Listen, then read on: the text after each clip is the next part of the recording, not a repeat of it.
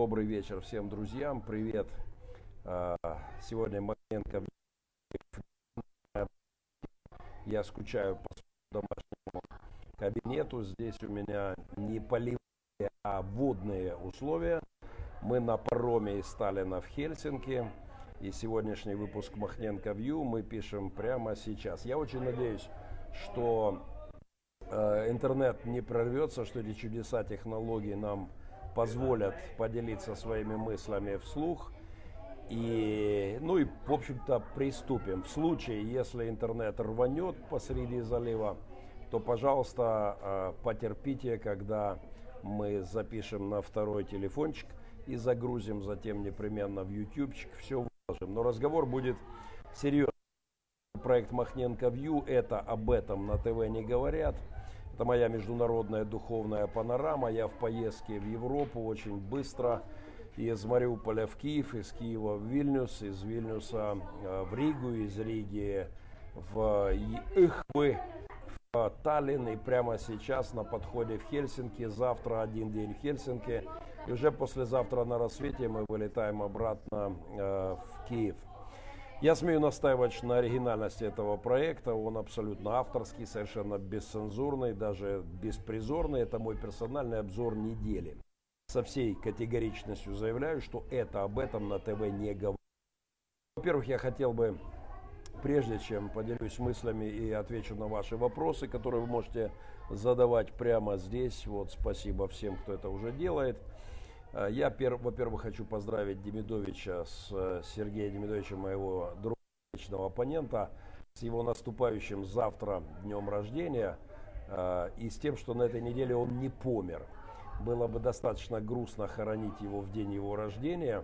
Ну и, честно говоря, мои тезисы к его, к проповеди над его могилой не совсем готовы.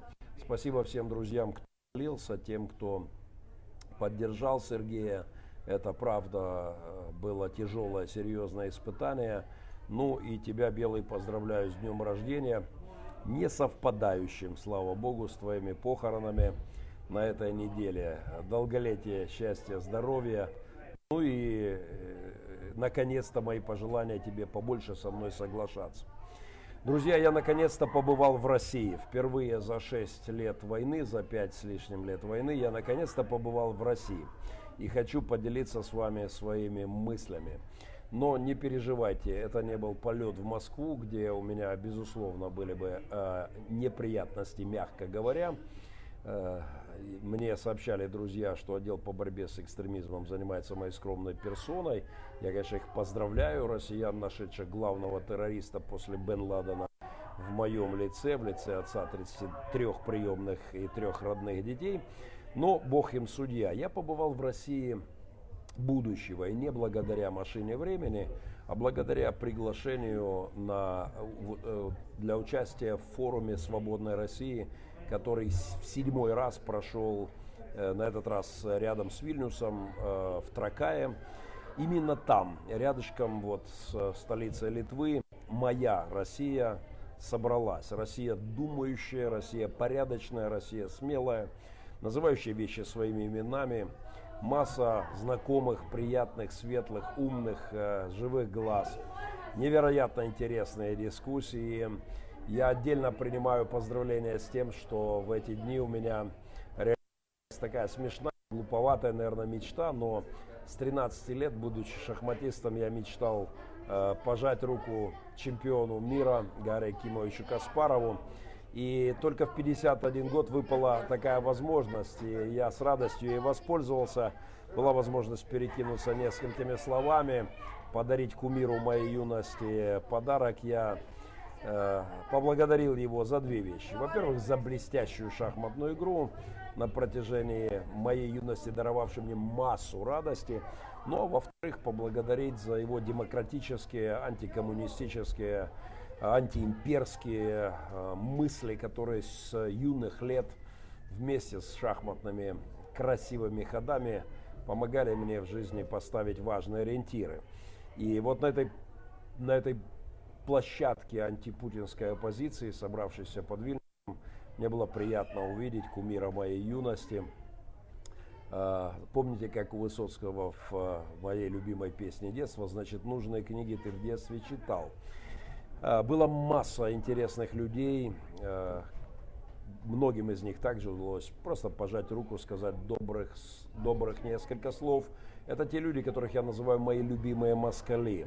Например, Илья Пономарев, бывший депутат Российской Государственной Думы, один из немногих людей, проголосовавших за, э, против закона подлецов, закона о запрете на иностранное усыновление, был Марат Гельман, галерист, публицист, достаточно известный человек – я позже коснусь некоторых его цитат. Евгений Киселев, известный журналист, редактор, э, сейчас, который также переехал в Украину уже много лет. Э, масса интересных журналистов. Мы провели там, и я поддержал акцию в поддержку Ивана Голунова, о котором сейчас шумит вся Россия и, э, и значительная часть журналистского сообщества не только России. Также принял участие вот в этом, безусловно, поддержал. Я также провел свою акцию, свою собственную акцию в поддержку форума «Свободная Россия». А, я еще не выкладывал это фото, но завтра, наверное, это сделаю. А, прямо на форуме «Свободной России» я а, сделал забавную и приятную фотографию. Написал в своем айпаде следующие слова. «Спасибо России будущего от украинского капеллана, отца 33 приемных детей из прифронтового Мариуполя. Даешь свободную Россию». А, сфотографировавшись с этой надписью, я выразил свои эмоции, свои слова поддержки э, тем людям, которые мечтают, как и я, о будущей России. Слишком много мыслей за то короткое время, которое я был на форуме и за тем, просматривая материалы на тех сессий, на которых я уже не был, масса невероятных э, э, поводов для разговора. Я попытаюсь хотя бы некоторые сегодня. Первое, что мне хотелось сказать о, наверное, главной фразе, на которую я, э, вот, которая стала для меня, может быть, как такой заголовком всего этого форума. Э, Марат Гельман сказал, произнес это, и потом это повторили несколько человек, это резко резонировало в моем сердце. Вот что он сказал, что этический, а не политический вопрос сегодня противостояние путинскому режиму. Главная мысль э, для меня этого форума, что протест, антипутинская позиция перестала быть политикой, а стала этикой. Это больше не политический вопрос, вопрос нравственный. Впрочем, я говорил об этом с 2014 года, э, формулируя это именно так, что это не грязная политика, а чистая этика – а, чи, а этикой не могут заниматься пастора. Меня мало кто слышал, но приятно услышать ровно эти формулировки от российской элиты, от настоящей российской элиты, которая действительно мечтает о будущем своей страны без Путина. Итак, протест путинскому режиму уже дело нравственное, этическое. Э, не в каждой стране и не всегда дело обстоит так. Политика и этика всегда имеют точки соприкосновения, небольшие сферы, накладки. Но бывают ситуации, когда этика и политика показательны слегка. Но в каких-то вопросах, аборты, эвтаназия, э, не знаю, там, легализация наркотиков, всегда политика пересекается с этикой.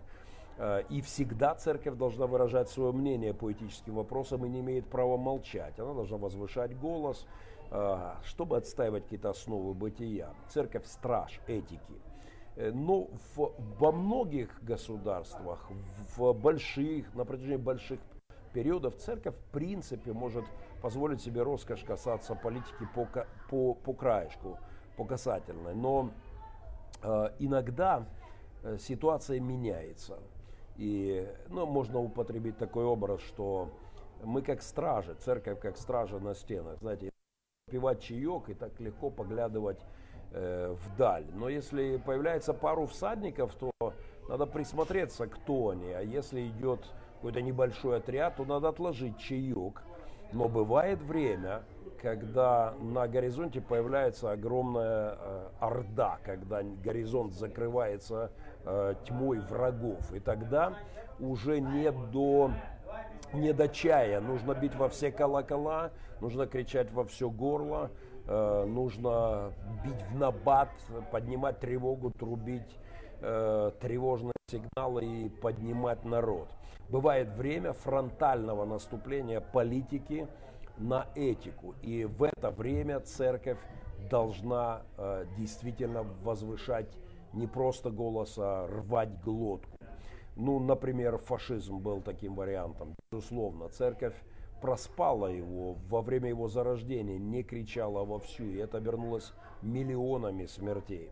Коммунизм был и остается такой э, системой, как политической системой, как в путинской России, да, его реинкарнация или пролонгирование, э, э так и не переживший раскаяние э, коммунистический чекистский режим, безусловно, это время фронтального наступления политики на этику. Сегодняшний путинский режим и противостояние ему – это вопрос этики. Это не просто признак дурного тона, это не просто мавитон э, соглашаться с Путиным, это действительно обязанность священников. А моральность поддержки путинского режима – это то, о чем говорили спикеры на э, форуме «Свободной России». И я согласен с тем, что поддержка этого режима – это этическое преступление.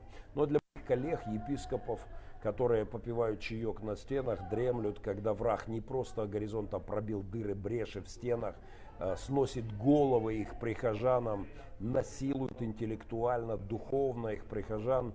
Э, я просто хочу сказать, что епископы, которые в это время не видят, что происходит, на вас тяжкий, серьезный и очень, очень жесткий грех.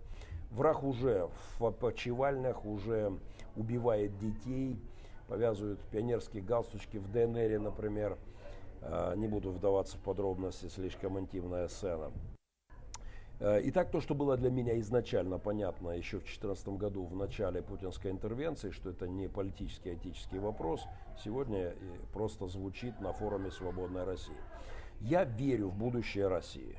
На днях мне попался материал, а, который, в котором э, журналист «Радио Свободы» они опрашивали на улицах России э, людей, задавая вопрос, э, вопрос о том, что вы думаете, чем вы можете гордиться в России.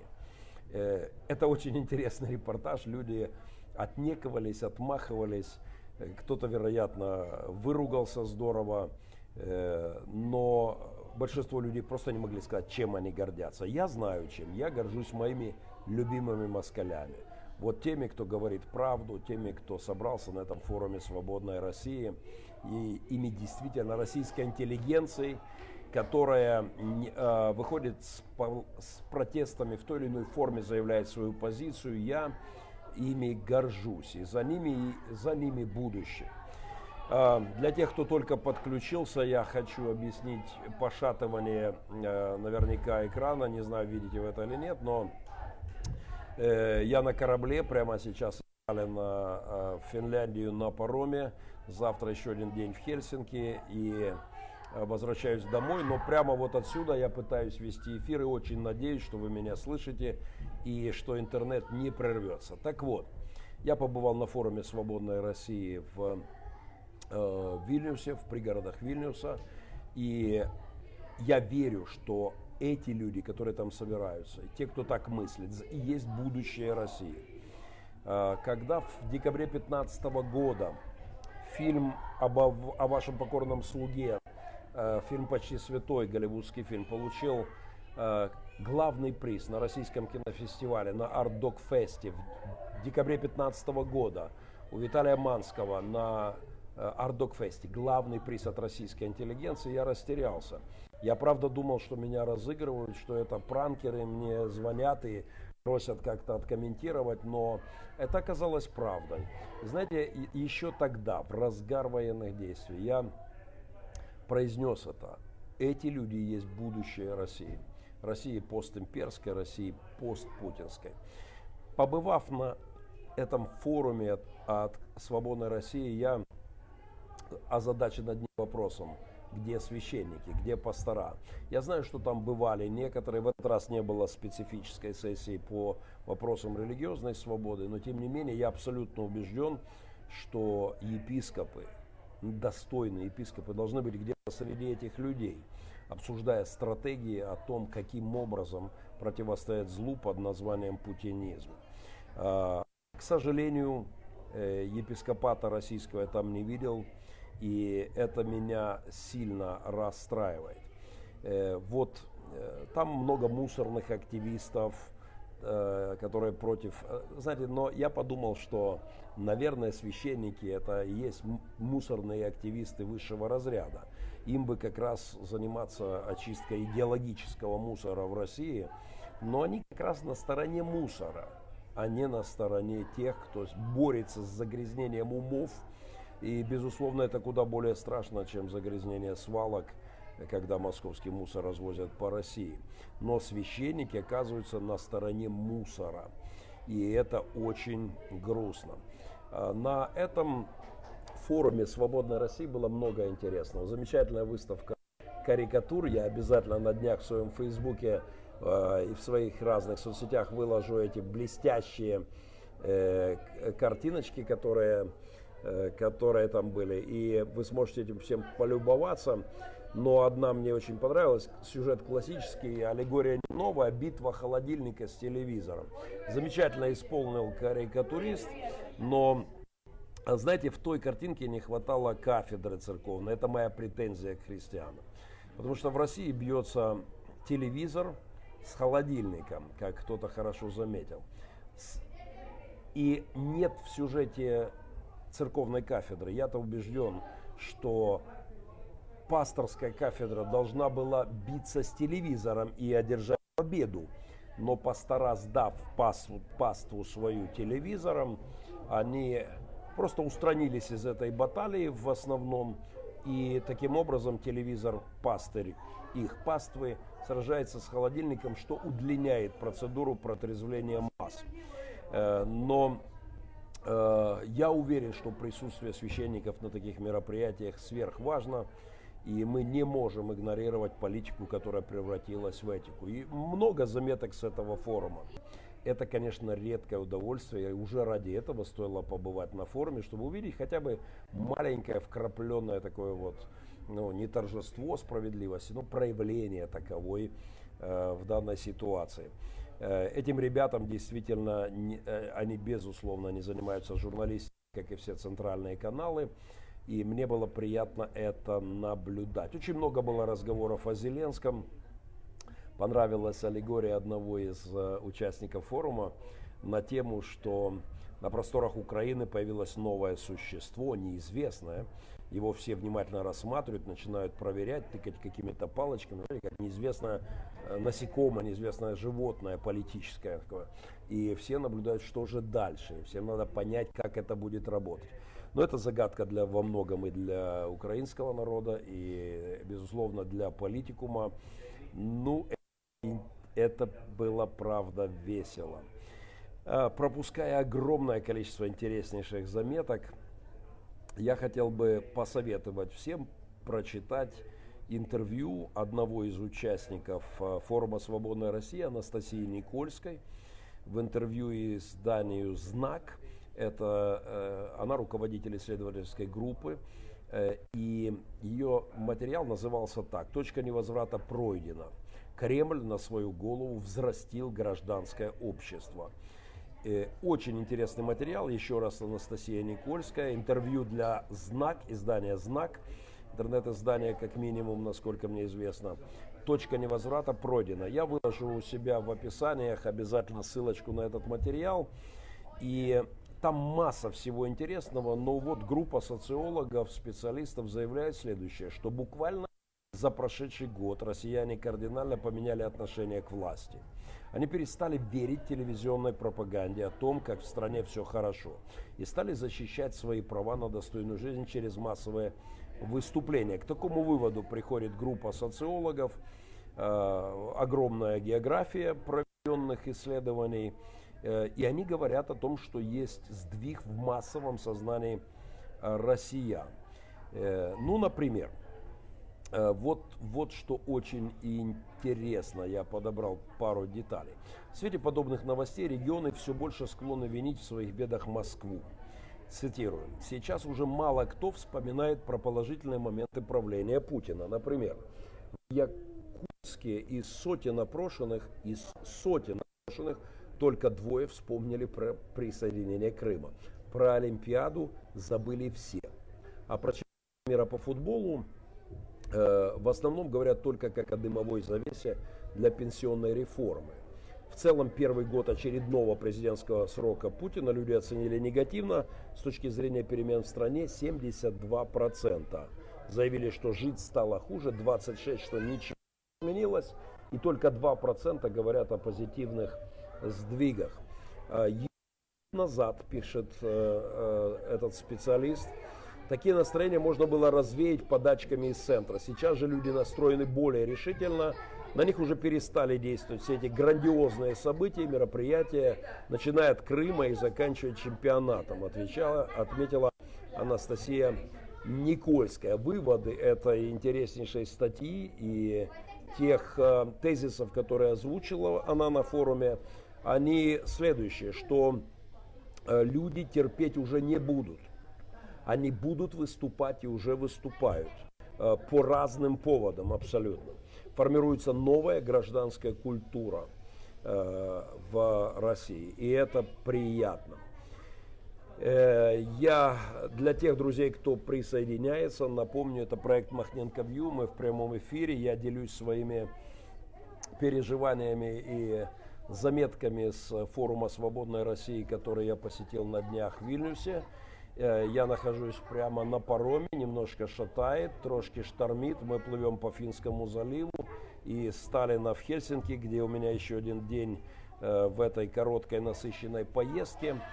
И побывав на форуме, у меня масса интересных э, зарисовок. Я непременно отвечу на вопросы друзей. Интернет не вылетит, если будет работать. И я смогу до конца с вами поделиться своими мыслями. А, Илья Пономарев, бывший депутат Государственной Думы России, нынче гражданин Украины, принявший недавно гражданство, порадовал своими личными разговорами с бизнес-элитой России. Э, с теми самыми, кто сидит, улыбается Путину на Питерском экономическом форуме, вот буквально на днях прошедшем. А, Пономарев имеет массу э, друзей в российской элите, которая, улыбаясь Путину с одной стороны, делится с оппозиционером своими откровенными, настоящими мыслями. Так вот, что о чем говорит Пономарев, что среди бизнес-элиты абсолютное понимание катастрофы и безнадеги, экономического пессимизма, политического пессимизма в связи с чудовищной политикой, проводимой нынешним имперским бесовским руководством. А, а, и я хотел бы просто эти маленькие ремарочки подбросить. Я извиняюсь за шумы, которые вокруг, ничего не поделать, мы в общественном пространстве, у меня, увы, здесь нет моего любимого кабинета, ну, все как в жизни, в реале.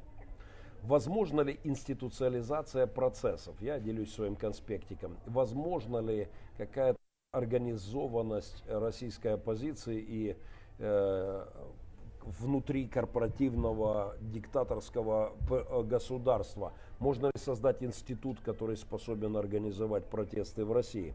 Выводы всех специалистов, что это невозможно э, делать э, планомерно, спокойно, но те, кто вникает в процессы, в законы социологии, духовные законы общества, заявляют, что, скорее всего, в России произойдет мгновенная институциализация. Я абсолютно с этим согласен. То есть вдруг резко появится лидер, который возглавит э, процессы, протестные процессы в России. Это, в принципе, похоже на то, что произошло в Украине, когда дилетант ворвался в политическую элиту и э, забрался, в общем-то, в главное кресло страны достаточно неожиданно для э, политической э, вот, тусовки. А, очень важные вещи, как мне кажется, говорил Марат Герман на форуме «Свободной России» о том, что самым сильным вектором в, сегодня в истории э, является сила индивидуума. Он приводил замечательный пример Петра Павленского, э, этого нестандартного человека, мягко выражаясь, который провел массу акций против диктатуры путинского режима. В частности, он Э, когда началась война, устроил акцию с поджогом шин, что-то около 50 шин. Они подожгли, лупасили по листам, то есть э, продемонстрируя такую поддержку Украине против российской интервенции. И э, когда он был арестован, была интересная история, я никогда об этом не слышал, очень хотел бы этим поделиться. По заявлению Марата Гельмана, следователь, который вел дело Петра Павленского, он отказался работы следователя и через время стал адвокатом Павленского. То есть э, он в буквальном смысле э, перешел на сторону обвиняемого э, в следствии нескольких часов, не знаю, проведенных с оппозиционером.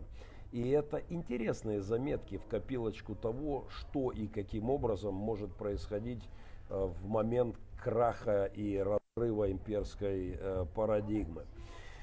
А мне слишком многое приходится пропускать, чтобы все-таки добраться до следующей темы. И э, в, первой, в первой части всего лишь добавлю, россиянам нужна компания «Страха нет». Э, сказал кто-то, не помню кто, из э, участников э, форума. Э, компания под названием «Страха нет». Знаете, как там у меня была проповедь под названием «Духовная ДЦП». Именно так я называю для себя страх, который сковывает человека на разном уровне, на личном уровне. Молодые люди боятся сделать предложение, человек боится, молодой человек боится попробовать получить хорошее образование, рискнуть в бизнесе. Э, гражданин страны боится заявить о своих правах. И вот этот страх, который сковывает общество, он делает общество инвалидом. Вот как духовная э, искалеченность душ и социума. И это был интересный разговор на эту тему. Вообще я советую вам материалы седьмой, если вы наберете в YouTube седьмой форум Свободной России Вильнюс, то полностью видеоматериалы двух дней есть, и это то, на что стоит потратить время. Я был на части выступлений, часть уже посмотрел, э, кое-что законспектировал и намерен просмотреть все, абсолютно все, потому что это действительно сверхважно. Вторая тема, которую очень быстро я хочу озвучить. Замечательно интересный парень Даниил, Даниил Константинов, российский оппозиционер, которого Э, который в 2012 году проявлял достаточно серьезную активность в организации протестов российской оппозиции, затем загремел за решетку по абсолютно подставному делу.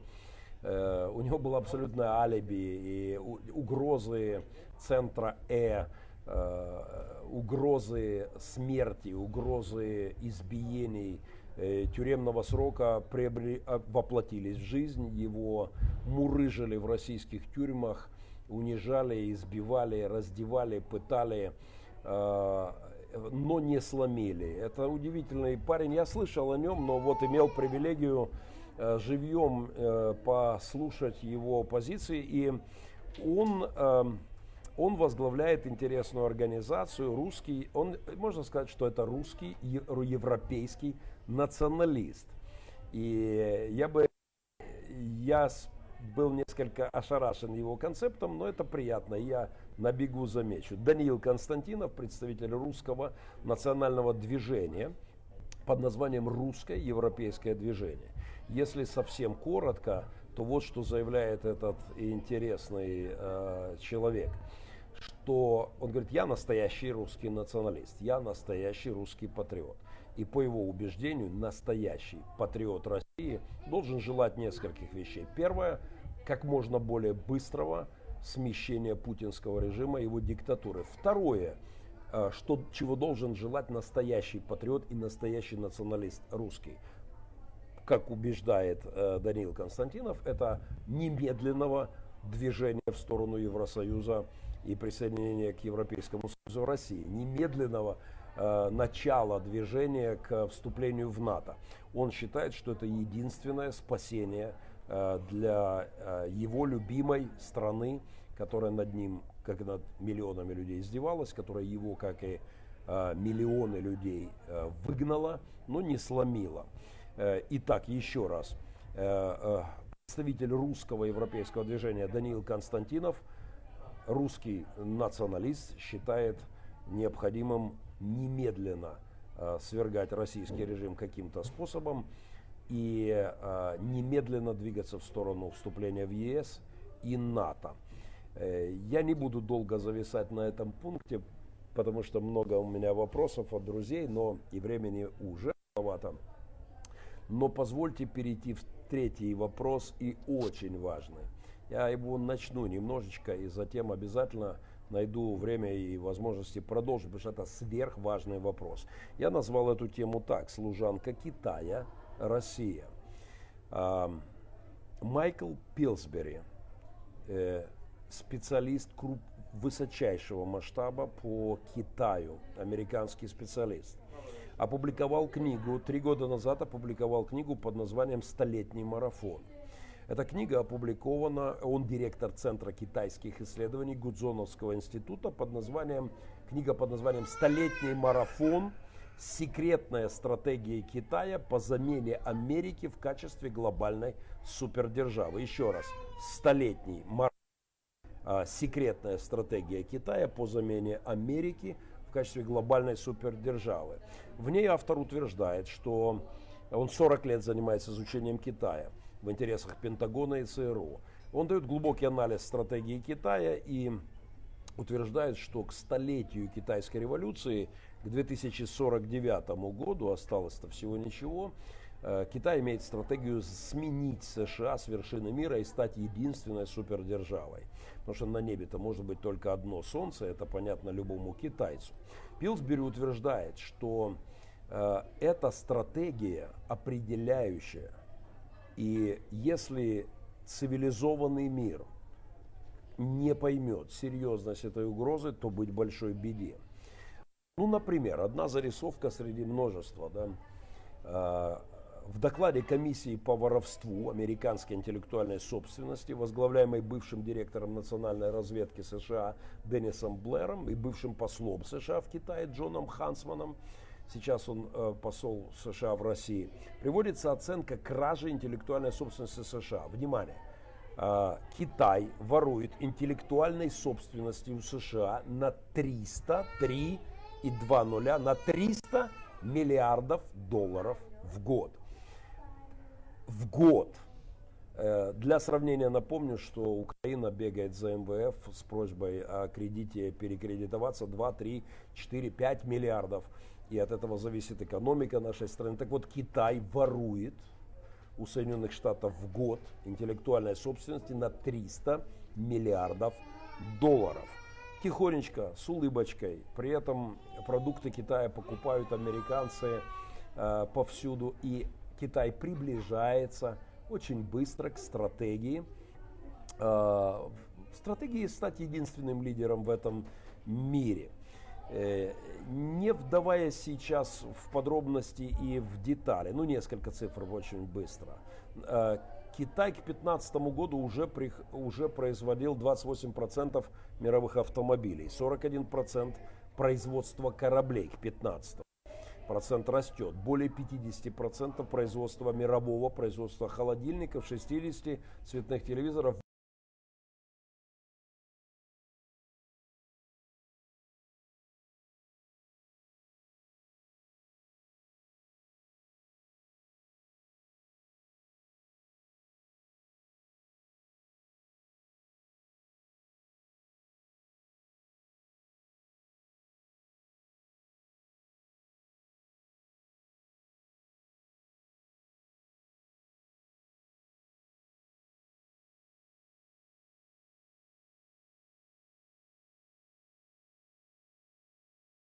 то единственный шанс у России это оказаться слугой, прислужницей, там, холопом, я не знаю, э, у, у э, Китая. Кстати, к этому начали готовить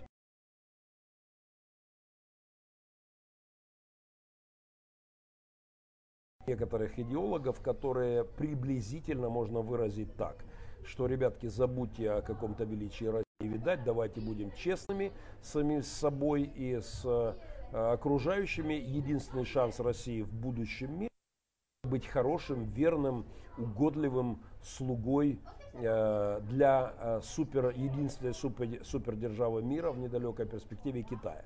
То есть забудьте о своем величии, побыстрее лакействовать начинайте перед Китаем, тогда авось как-то худо-бедно выживем в будущем мире однополярном, э, где будет одно китайское солнце. Вот этот медведь российский э, стоит на цирлах, становится на цирло перед китайским драконом и готов быть хорошо вышкаленным, выдрессированным э, для того, чтобы просто выжить. Так вот, я убежден, что у России есть действительно мало времени для того, чтобы принять ключевое решение.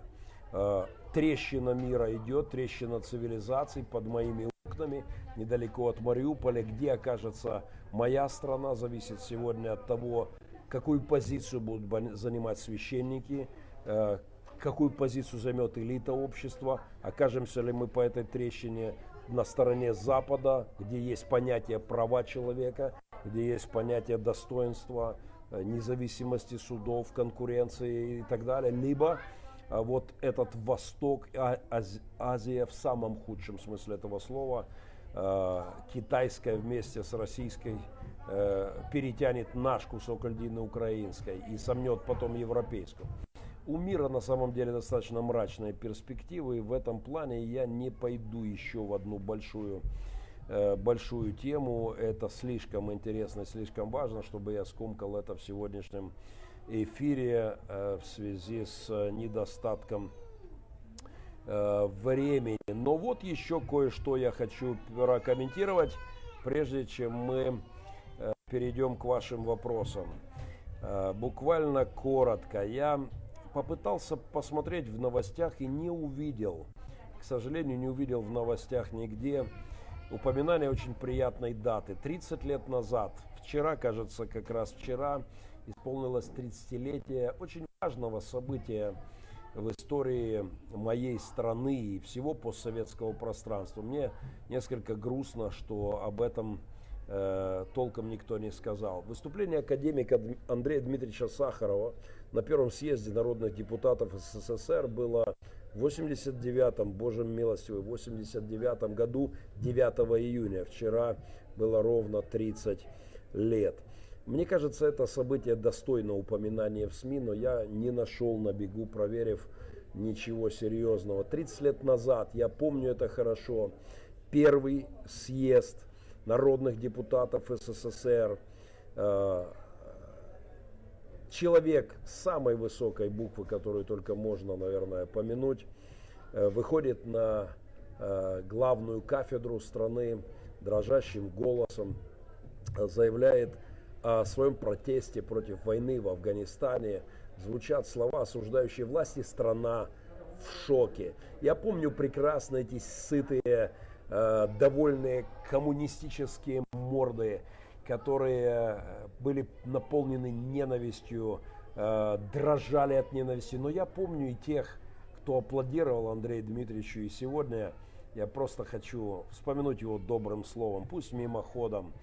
30 лет назад страна увидела, что такое храбрость, смелость, политическая честь, э, достоинство человека, не сломленного системой, увидела в прямом эфире, в прямой трансляции – я думаю, что это событие было слишком важным, и мне грустно, что о нем, как я понял, никто сегодня толком не вспомянул.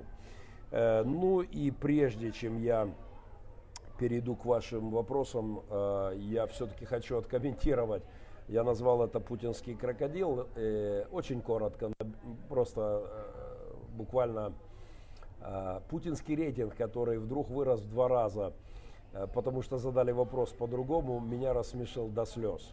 Э, было что-то там 30 с небольшим процентом, сверху взбодрили, быстренько все пересчитали, задали вопрос по-другому, рейтинг вырос до 73 мгновенно. И для, удивляя, абсолютно шокируя людей, которые серьезно занимаются социологией, э, но, конечно же, не удивляя никого на постсоветском пространстве. Я садился в поезд вместе с Э, моим названным сыном, э, когда ехал в эту поездку. И там было вагонов, наверное, 8-9 в поезде, а у нас в билете стоял номер вагона 17.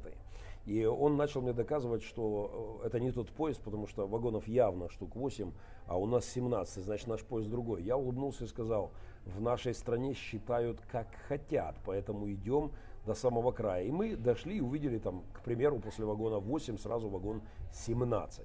Знаете, я вспомнил анекдот крокодила, когда слышал эту историю с путинскими рейтингами, выросшими в два раза внезапно.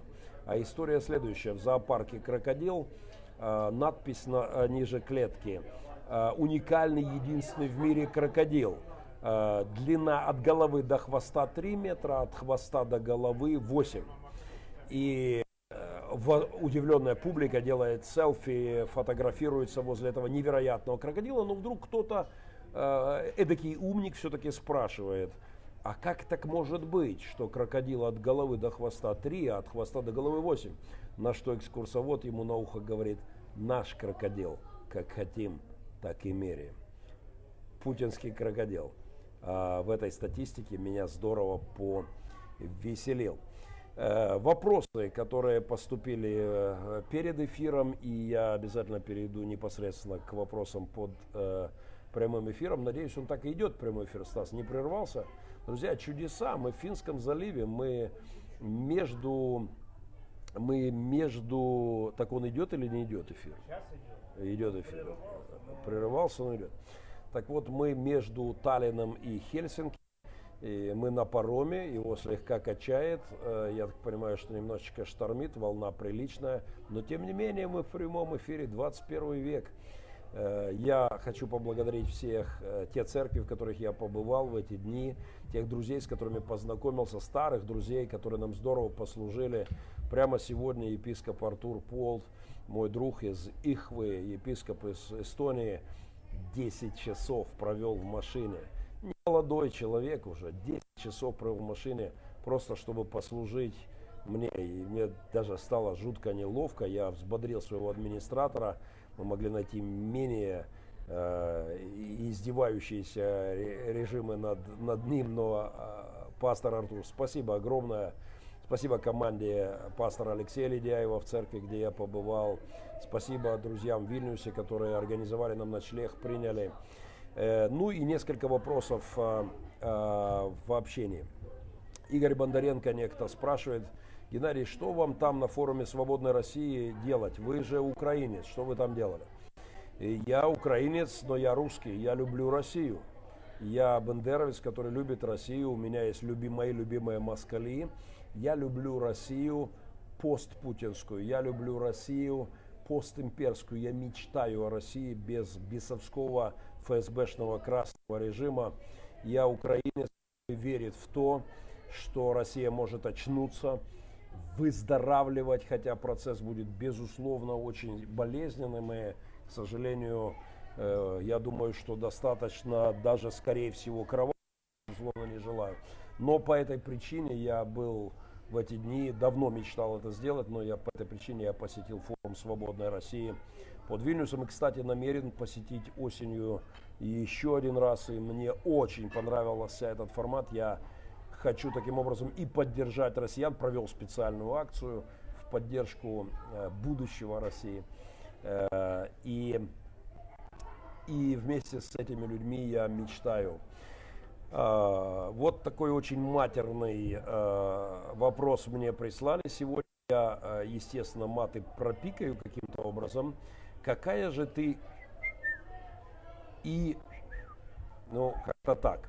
Это надо продать душу дьяволу, чтобы приплести российские мины и снаряды к трагедии в Чернобыле. Это комментарий к моей прошлой передаче, где я призывал накрыть саркофагом Кремль вместе с мавзолеем Красной площадью и даже собором Василия Блаженного, с которого исчезли камеры с записью убийства Бориса Немцова.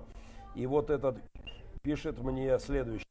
Это же такие, как ты, убивали детей в Донецке. Тебя бы привести на аллею в Донецке, где на плитах выбиты имена детей, которых убили такие же мрази, как ты. То есть я, это такая же тварь, если ад существует, ты в нем будешь гореть вечно. Дорогой, дорогой немец, я так понимаю, э, вероятно, живущий где-то, э, по-моему, я не помню, в Турции, кажется.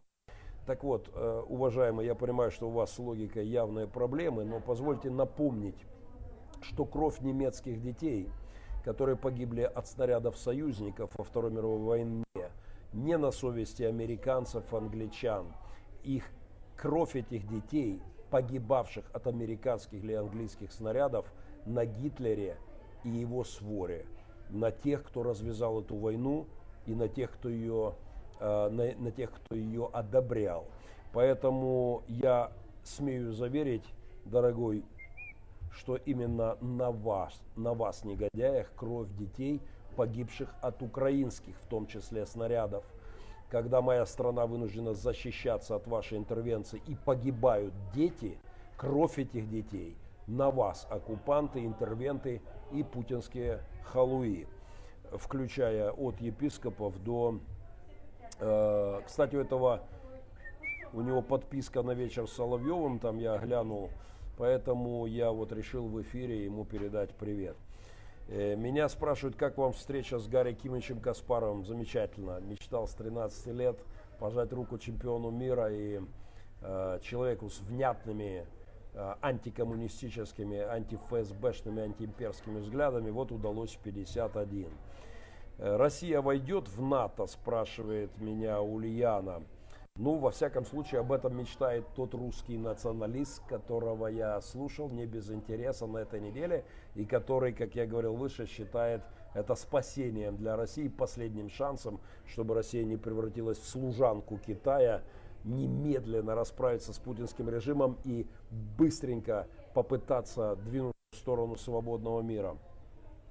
Э, Марина спрашивает, почему форум России в Вильнюсе. Потому что это форум свободной России, а свободной России пока немного места в России. Ольга спрашивает, что должно произойти в России, чтобы народ восстал. Э, как я говорил выше, считаю, это очень важный был разговор, скорее всего, произойдет мгновенная институциализация протеста и появится лидер. Как это случилось в Украине, э, достаточно быстро человек извне зашел, и на критике власти ему удалось объединить подавляющее большинство граждан страны, хотя я с этим выбором и не был согласен, но, э, но э, это было интересно. Скорее всего, что-то подобное случится, я об этом говорил выше. Что за тур у вас по Европе, спрашивает Виктория. Я заканчиваю завтра еще один день в Европе. Это был Вильнюс, форум Свободной России. Я был в церкви в Вильнюсе, в Риге, встреча с друзьями. Очень приятно было видеть плоды нашей кругосветной э, вело, велоакции. Э, Мир без сирот. Я имел привилегию обнять детвору, которую усыновили в результате нашей кругосветки на велосипедах, и это было потрясающе. Я хочу напомнить, что более тысячи детей были усыновлены в результате акции нашей кругосветного велоэкшена «Мир без сирот». И я э, благодарен очень Альянсу Латвия без сирот, который вчера сделал такую небольшую встречу, в том числе с приемными детьми. Еще раз спасибо всем родителям. Э, Алиса спрашивает, а антисоветчиков не давили в Союзе? Ну, вероятно, Алиса очень молода, и этот вопрос звучит для нее э, «Союз перемолол». Знаете, на этом форуме «Свободная Россия» я видел одну из карикатур, где Россия представлена в виде мясорубки, в которой перемалывают людей. Это, это действительно так. Миллионы человеческой жизни были перемолоты.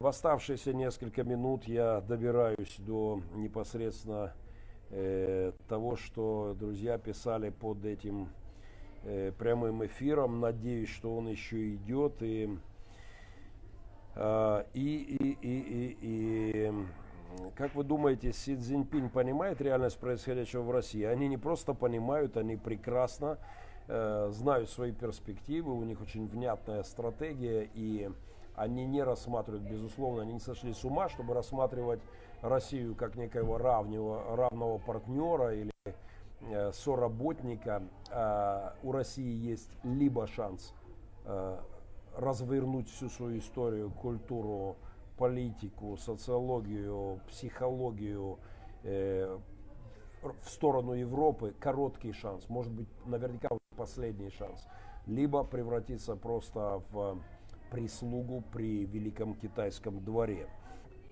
И уверен, что как раз китайский лидер это прекрасно понимает. Пастор, будете в United Kingdom, добро пожаловать в гости. Надеюсь, когда-нибудь. Привет, русский, это не знаю кого, все хорошо с вами. Э, привет друзьям, Вера Панасюк, спасибо всем за поддержку. Я добрые слова, э, я добрые слова пропускаю. Спасибо всем, кто присоединился. Китай ведет тихую экспансию мира, да, тихую, но очень уверенную. Еще раз цифра, прозвучавшая сегодня, если вы пропустили, непременно вернитесь к этому. Это слишком важно, чтобы понимать, куда топает мир. На 300 миллиардов долларов Китай ворует с интеллектуальной собственности в год у Соединенных Штатов Америки. 3,2 мільярдів доларів.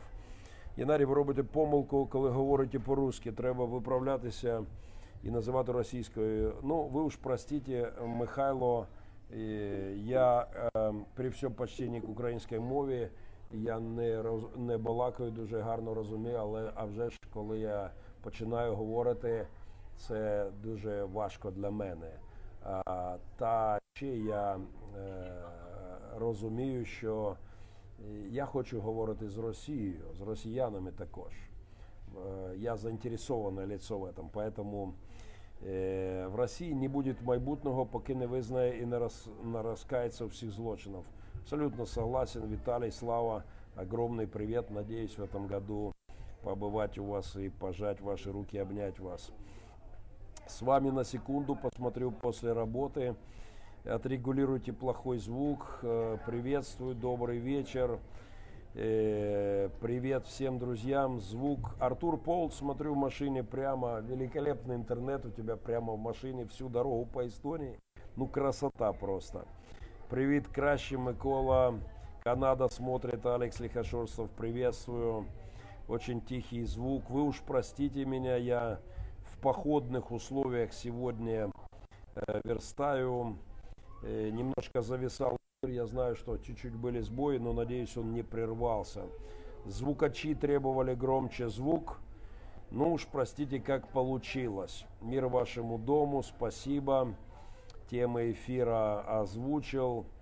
Э, всем городам, всем странам, всем, кто со мной в это время. Привет Львову, привет Атланте, ну вот Андрей Матинга похвалил звук, а это много значит. Он специалист высшего разряда. И завтра, надеюсь, мы проведем какие-то прямые эфиры, в том числе и с Андреем. Э, спасибо всем, кто был со мной. Я потратил ровно час, поэтому мои пожелания наилучшие. Спасибо за э, лайки, перепосты, комментарии. Это проект Махненко. Я действительно верю, что Бог здесь, Он не молчит. Спасибо всем, кто поддерживает этот проект. Я убежден в необходимости независимой аналитики, христианской, богословской, пасторской рефлексии. И ровно этим я занимаюсь в этот еженедельный час эфира. До встречи.